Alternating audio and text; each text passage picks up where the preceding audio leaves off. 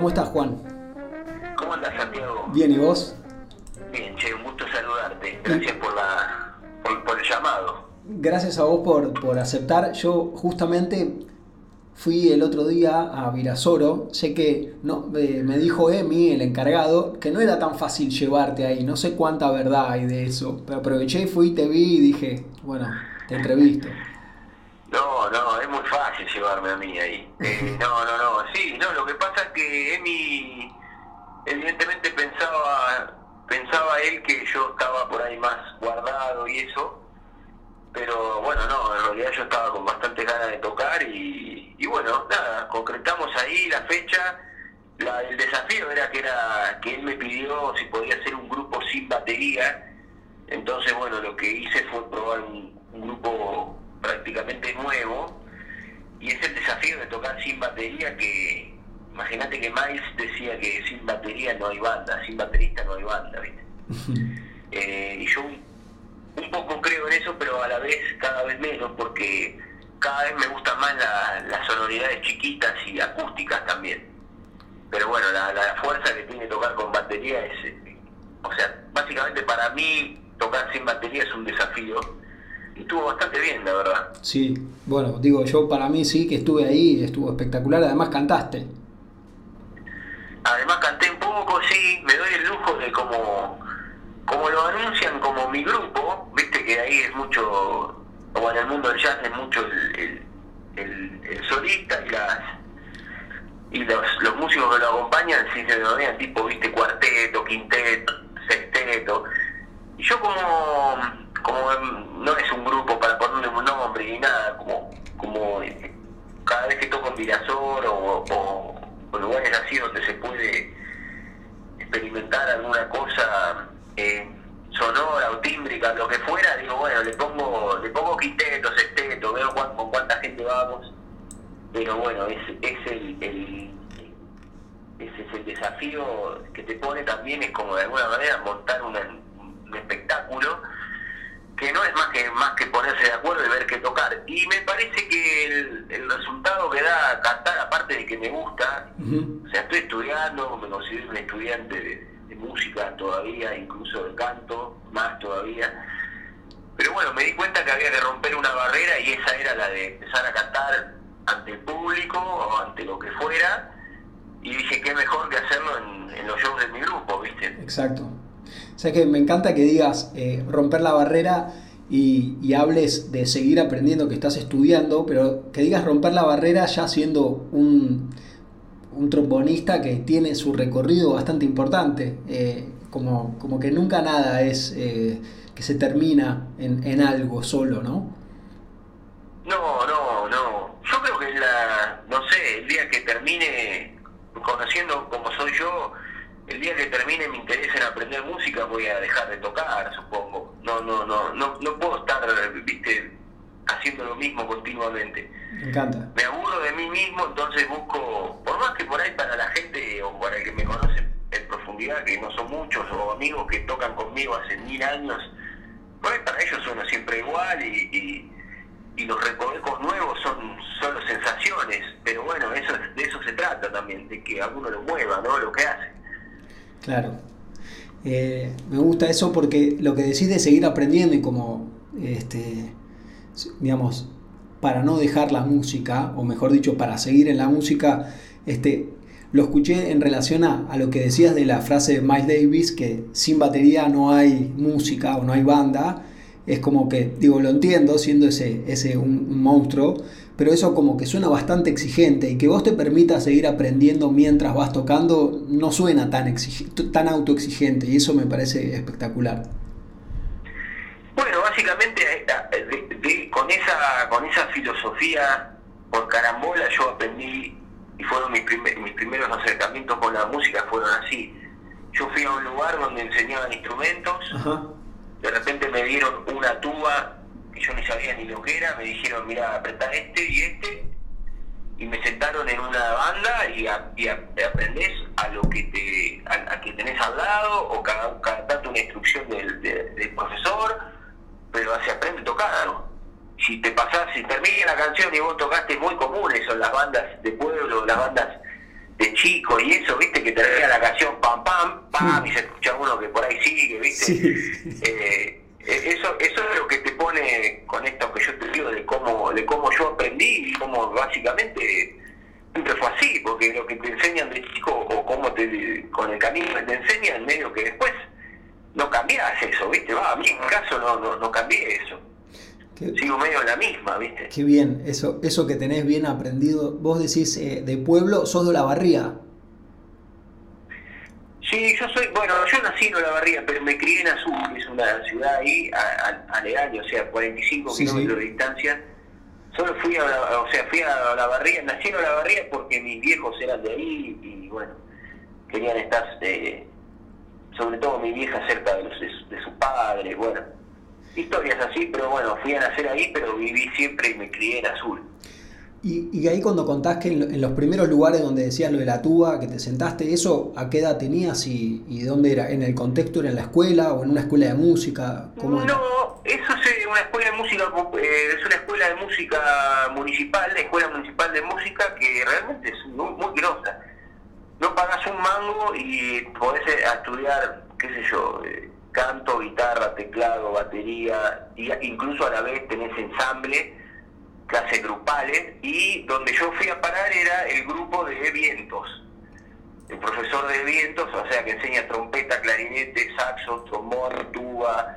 Bueno, nada, es, una, una banda, una orquestita, si, si quieres llamarle, que con el tiempo va variando porque eso cuando más o menos la mayoría de los alumnos cumple 17 años, más o menos que ya están en el último año de secundario, ya medio que empiezan a, partir de ahí, ¿viste? Entonces, como que algunos se van a estudiar, muchos siguen con, la música y se van por ahí a la barriga, Bahía, o se vienen para Buenos Aires.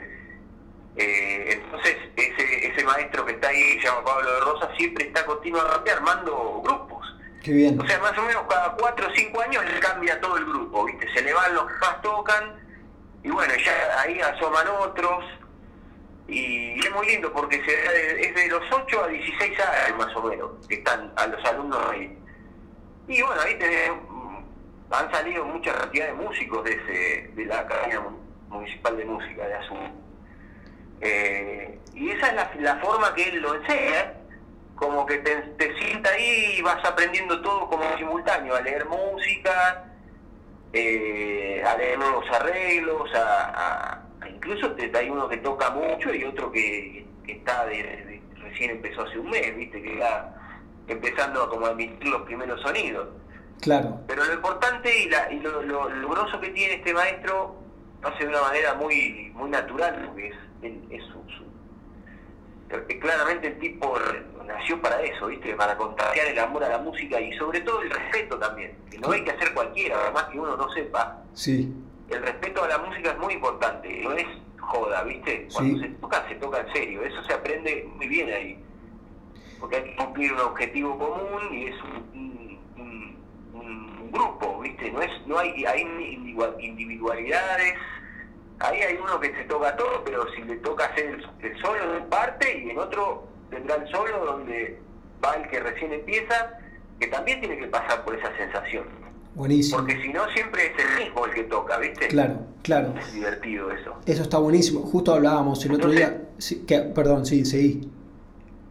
Sí, decime, decime, No, que justo hablábamos de eso, algo con, con, con Hernán Jacinto y hablamos de las diferencias que hay entre las bandas de rock y las bandas de jazz, donde cuando vas a ver siempre está tan respetado ese momento de que sea, sea quien sea o sea cuantos sean, siempre cada uno tiene su momento y los, nadie se extiende en general en los solos más de lo que está convenido o de lo que va surgiendo.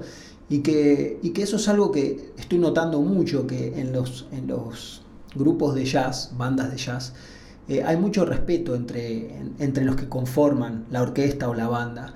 Este, y que no digo debe haber cuestiones de ego también pero no parecen que predominen. Este, y esto que estás contando de me interesaba saber más de cómo es esto que se toca en serio y el respeto cómo es que tu maestro este contás que además era multiinstrumentista qué importante eso supongo este cómo, él hacía para que para que se aprendiera música en serio así como vos lo mencionaste ¿Qué cosas? ¿En qué se basaba? Y son, esos, son esos, esos, esas cosas que tiene alguna gente que, bueno, es como esa luz que tienen que no, no sé si se puede explicar con palabras, ¿viste? Porque él nunca te decía, te hablaba, de, decía la palabra respeto, ni te decía nada de eso. Él no necesitaba, para, no necesita para nada estar, porque ya eh, su forma como de cómo es él sale así, nadie lo quiere sobrepasar ni, ni, ni nada de otro mundo, ni, ni y, cuando eso pasa, generalmente, en lo, lo que te hablo de, ¿no? de mi experiencia de chico, eh, queda en ridículo, porque él por ahí le sale con alguna, viste, graciosa o lo que fuera, es como que no sé cómo se enseña eso, viste, lo que, lo que es importante, me parece, y lo que, y lo que yo vi con el tiempo, que, que no, que es importante que, que la música se tome en serio, o sea, claro que es algo que, que como, como, como, con la seriedad, yo lo digo, con la seriedad de que un arquitecto que va a hacer un edificio de 30 pisos toma ese proyecto, es la misma seriedad en la que yo uso cuando voy a, tocar alguna música con mi trombón. Me encanta. Y eso tiene que ser así, porque si no, no es genuino para mí. Me encanta. Este... No, no, Y eso es la forma de que él lo, de que Pablo, el profesor este que te hablo, Pablo Rosa, que él es una persona joven, o sea, eh, tiene 45 años. Eh, empezó de muy chico ahí a, enseñar y esa es la forma que él lo hace, porque él, qué sé yo, no me acuerdo, te lleva a tocar a alguna escuela o te lleva, vas a tocar a algún lugar a, donde fuera, ¿no? Eh, dentro de la comunidad de sur o a un desfile o a una inauguración de un monolito, un monumento, no sé, ya hay muchas actividades para para una banda en una ciudad chica, ¿viste? Sí. Eh, entonces, eh, vos cuando te vas, te parás ahí y, no olvidaste la parte, te puedo asegurar que decís, ah, yo la próxima lo voy a, voy a estar mejor, voy a saber mejor, porque, bueno, porque te, están mirando y vos qué vas a hacer, no sos un payaso, ¿viste? Ahí se termina la, ahí ya se termina la, la gracia. Claro. ¿Viste? Sí. Entonces eso es, yo creo que esa debe ser la manera de, que él, que no sé, que, que, los chicos aprenden eso, ¿viste? Sí, está buenísimo, está buenísimo. Eh, y, vos, Juan, en, digamos, fue ahí mismo con él, mientras estudiaste él, con él que elegiste el trombón como, digamos, no sé, el, el instrumento principal.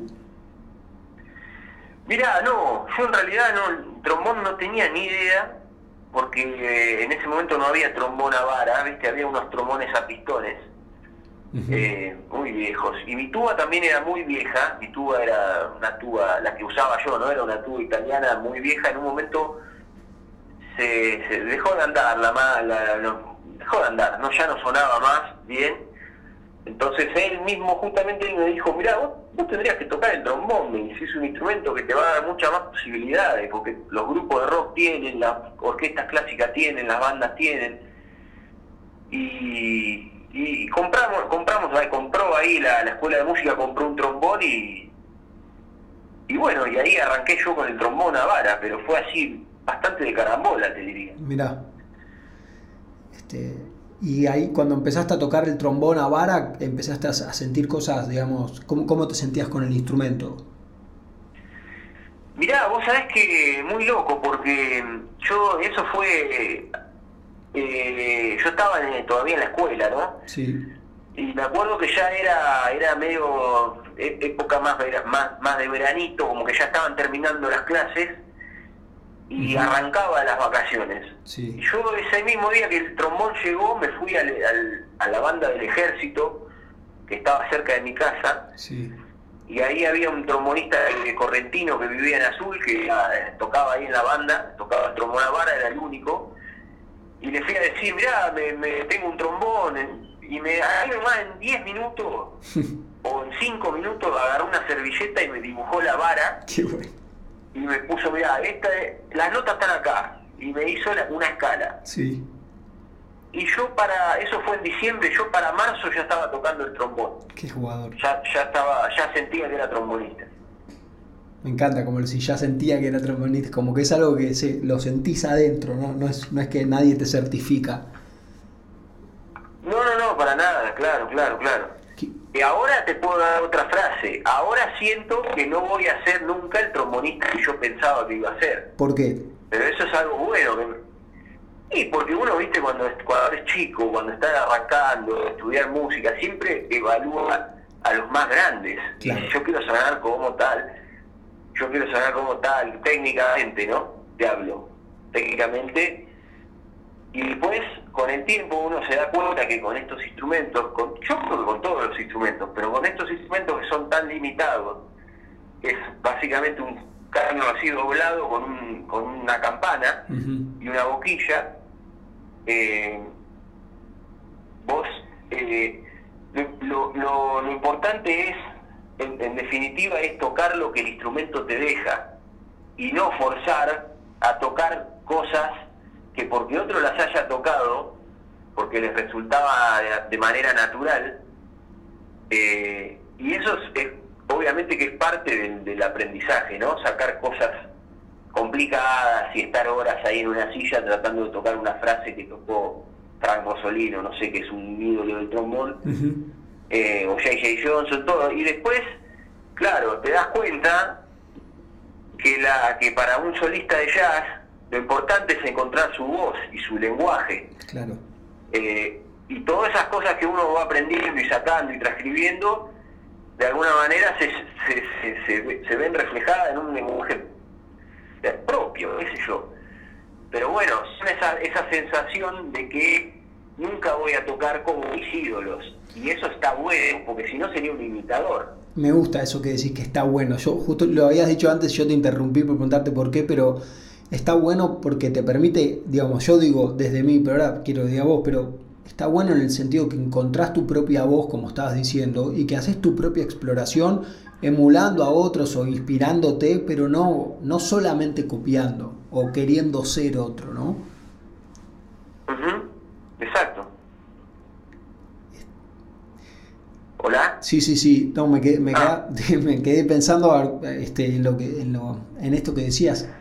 Este... No, digo que me parece que eso, de, de alguna manera, yo soy un músico eh, estudiante todavía, pero hace más de 20 años que toco. Entonces, con el tiempo se, se va, se va, van apareciendo como conceptos que por ahí uno lo, yo los escuchaba de chico, que, que te viste, no sé, cosas muy, muy, frases muy, muy comunes, como viste, eh, no sé, escuchás a alguien que, que suele decir, sí, fíjate, mirar estas cosas, y ahí vas a llegar, y después, después decís, claro, pero ¿cómo? Y todo lo otro, ¿cómo lo haces? ¿Viste? Como, eh, entonces, bueno, eso, es lo, lo, que, lo que yo puedo decir que me, me di cuenta, te digo que no hace mucho también, ¿viste?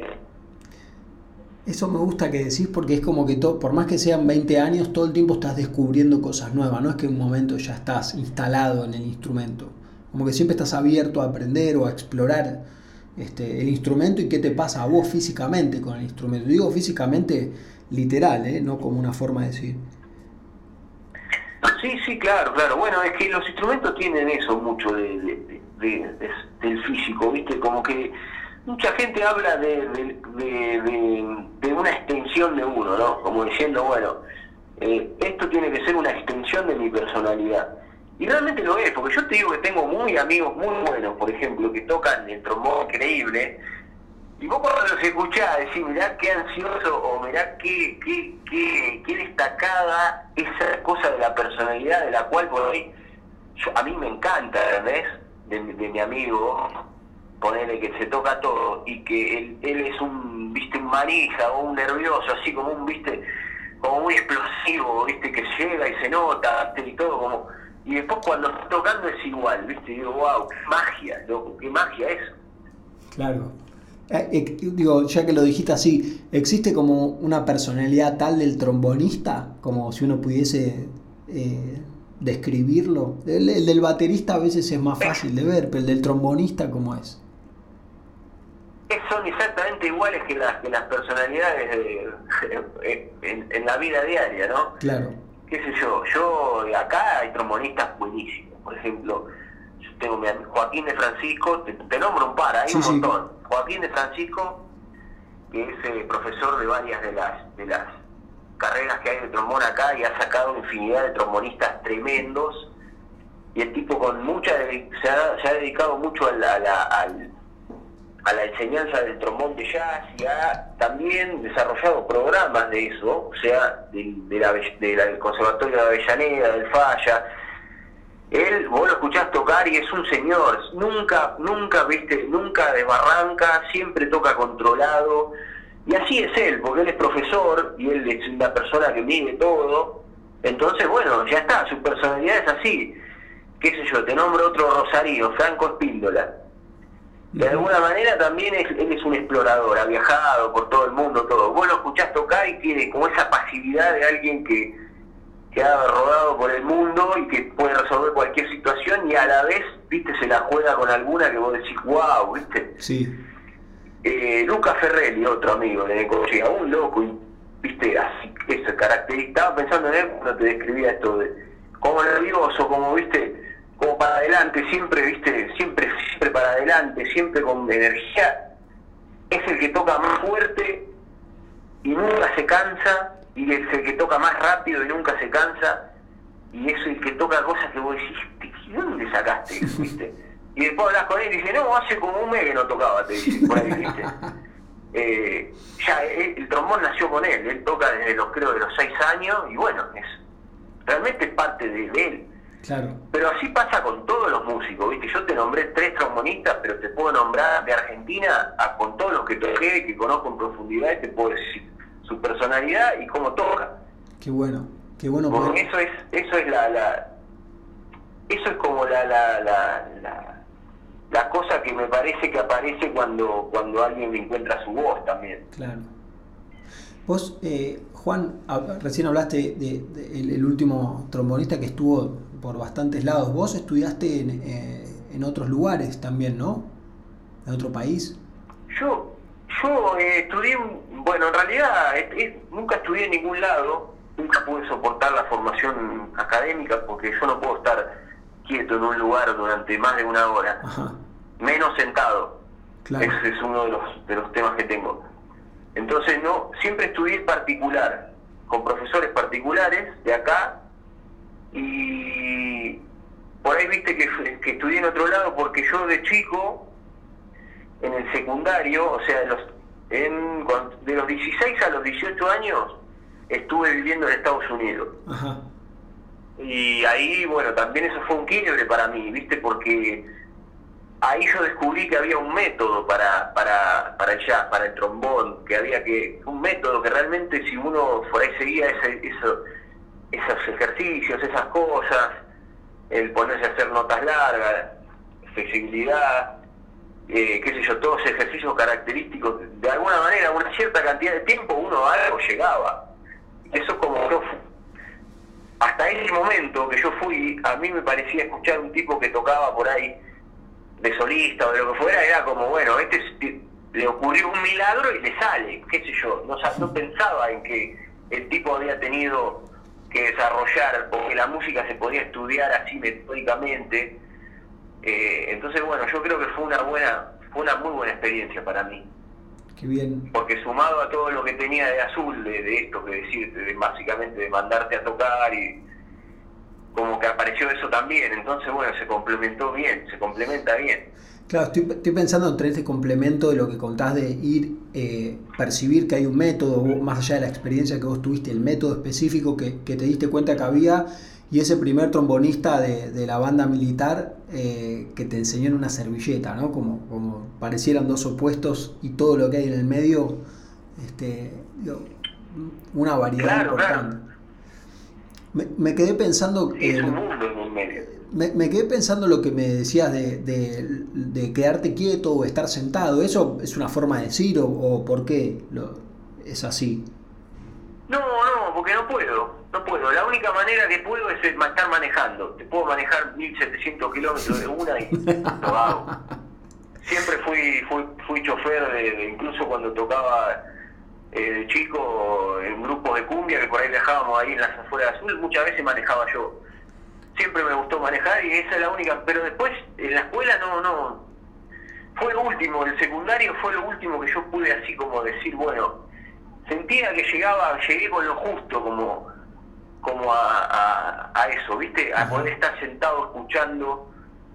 Y realmente es interesante, intenté hacer un par de veces y me ha, venido bien, ¿viste? Carrera y eso, empecé la del falla.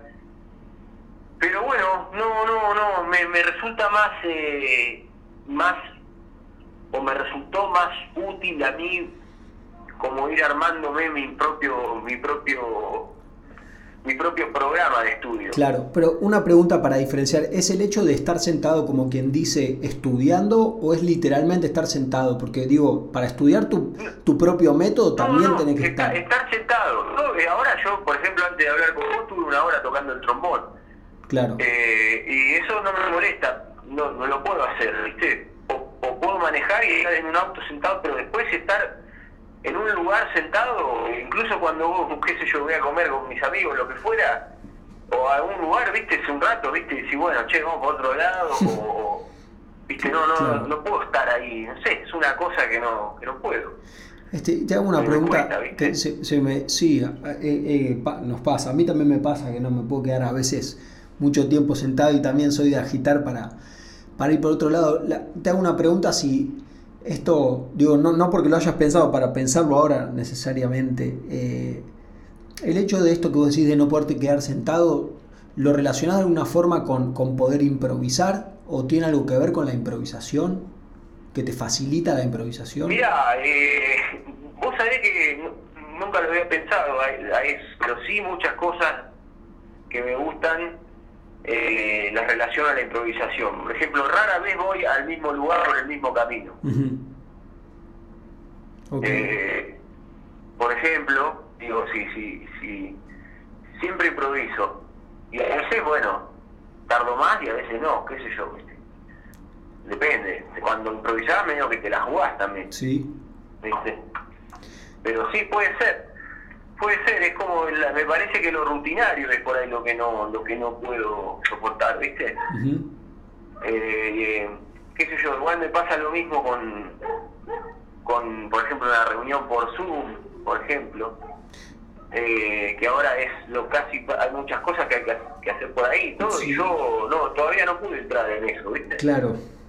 Claro, es, es, sí, las, últimamente esa cuestión de tener que estar sentado frente a una pantalla con todo lo que implica, este, eh, digo...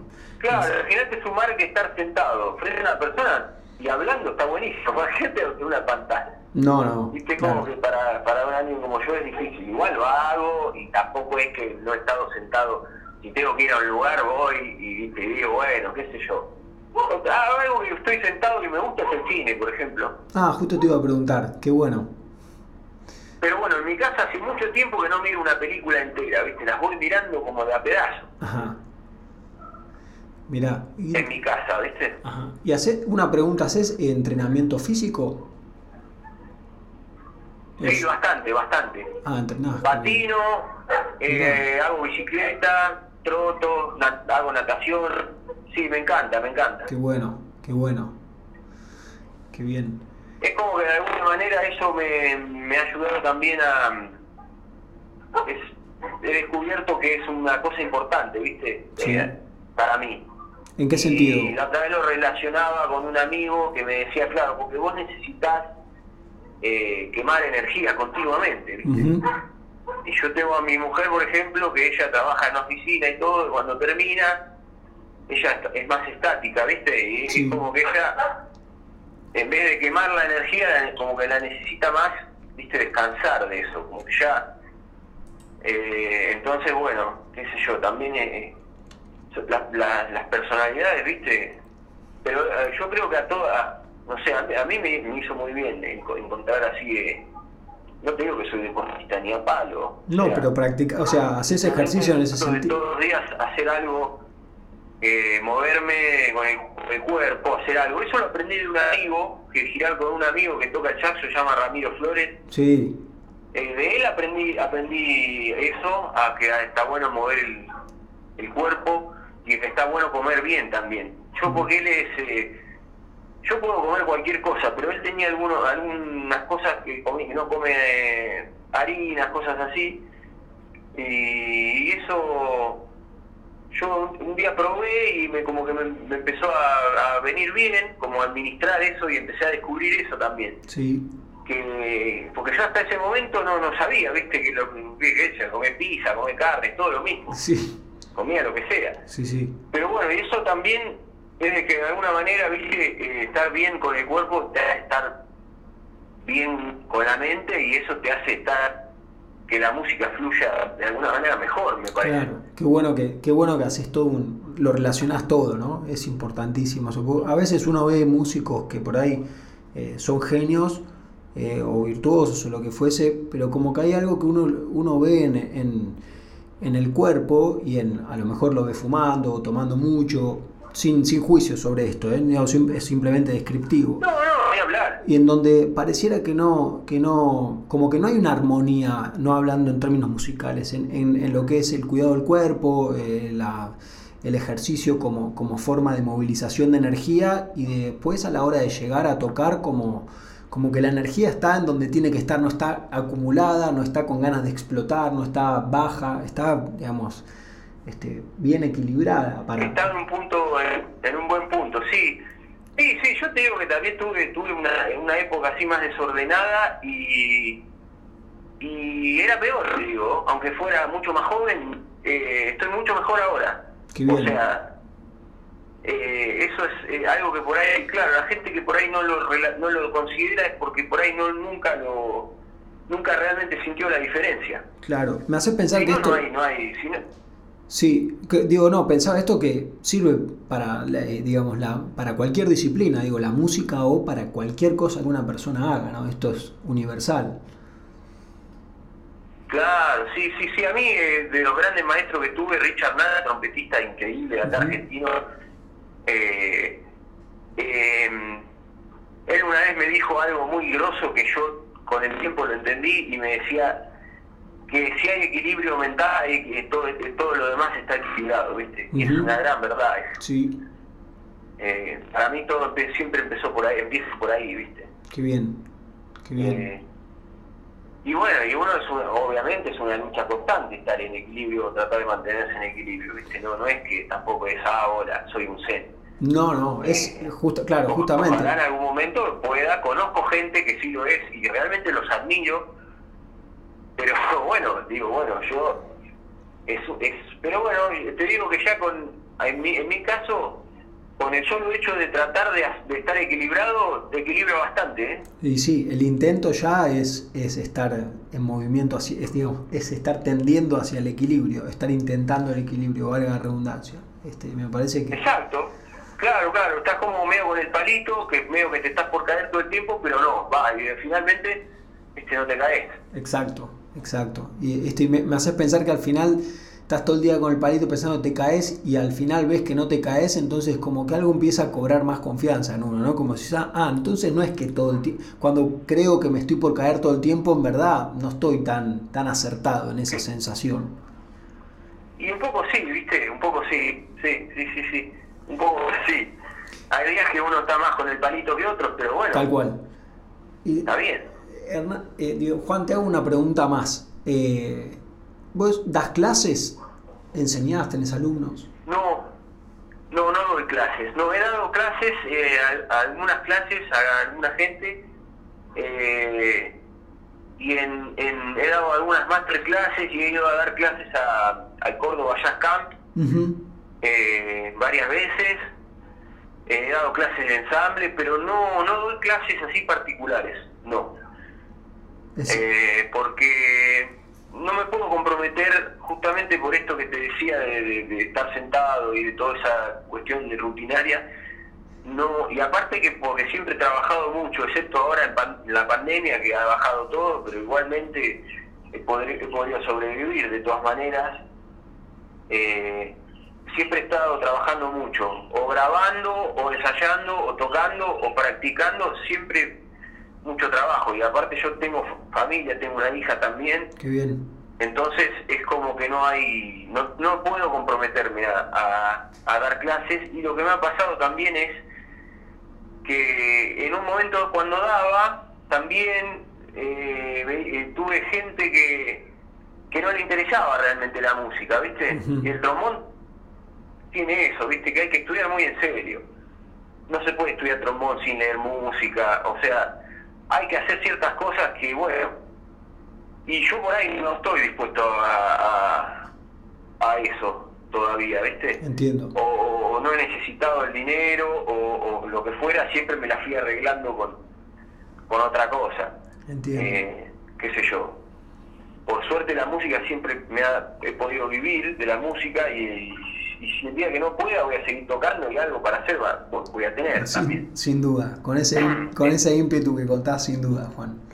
Este, bueno, Así que bueno, por, eso es el motivo y sí le he dado clases a gente que, que realmente primero el acuerdo era de, bueno, mira, no me puedo comprometer a, estar toda la semana, pero hagamos unos encuentros y sí han terminado siendo amigos y, y, colegas, ¿no? Obviamente también, qué sé yo. Qué bien, qué bien. Así que bueno, y pero por suerte las veces que yo he pedido de tomar clase, nunca me dijeron que no y siempre siempre la, la, mejor, con la gente que yo estudié, realmente de primera. Eh, así que bueno, y conozco un par de gente, amigos, también colegas que son de tremendos docentes. Entonces por ahí si alguien me llama a mí, yo digo, mira, depende de la necesidad de lo que quiera aprender o lo que fuera, yo se, por ahí se lo, lo derivo o le paso el contacto de alguno de mis colegas que se dedican a eso. Qué bien. Habla, habla bien de vos eso. Pero bueno, sí, esa era la a la pregunta era eso. No, no estoy dando clase. Este, Juan, te agradezco mucho eh, este momento para, para, charlar y para conocerte un poco más eh, y, que te conozcan más personas, ¿no? Este, como siempre se aprende, no hablamos de música, pero hablamos también de otras cosas y, y es súper interesante ver cuando alguien se ha desarrollado y sigue desarrollándose, escuchar un poco de, sus palabras, la historia y, su, y cosas actuales. Así que te agradezco mucho por la charla y por abrirte a charlar también. Te mando un abrazo y eh, muchas gracias por, por, por, por, por las críticas buenísimas que hiciste del show, la foto esa que hiciste también espectacular. Me alegro. Eh, y el, el, espacio y la, tu inquietud también de estar entrevistando músicos y de estar indagando un poco en la escena de jazz local y, bueno, eso es súper importante. Así que el agradecimiento es mío y fue muy lindo charlar con vos. Igualmente, te mando un abrazo grande, Juan. Dale, un abrazo grande. Chau. Hasta luego, vos también. Chao, chao, Santiago.